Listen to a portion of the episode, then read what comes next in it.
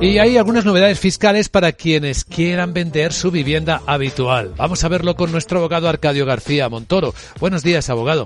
Buenos días, Luis Vicente. ¿De qué hablamos? Pues hoy hablamos de reinvertir el importe obtenido por la venta de la vivienda. Imagina tener que pagar renta y RPF por esa cantidad que son unos ingresos que ya tributaron y que vas a acabar invirtiendo en esa casa que necesitas para vivir.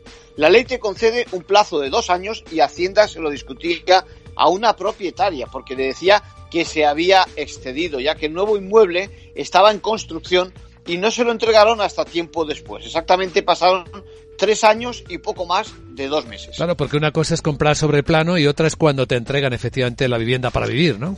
Pues sí, a este último derecho le llamamos adquirir el dominio y era lo que exigía Hacienda, pero claro, lleva su tiempo. Lo que aquí ocurrió es un caso muy frecuente, vendes, luego te compras algo en construcción y como es lógico tiene que pasar ese tiempo hasta que te lo entregan. Al final el Tribunal Supremo ha admitido que es suficiente con el compromiso. Eso ya, ya se entiende que es la reinversión requerida y no es necesaria esa entrega material del inmueble en los dos años, por lo que no pasa nada porque la construcción no hubiera concluido. En conclusión.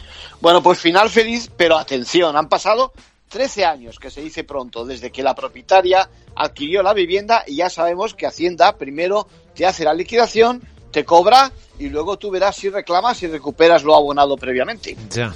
Gracias, abogado.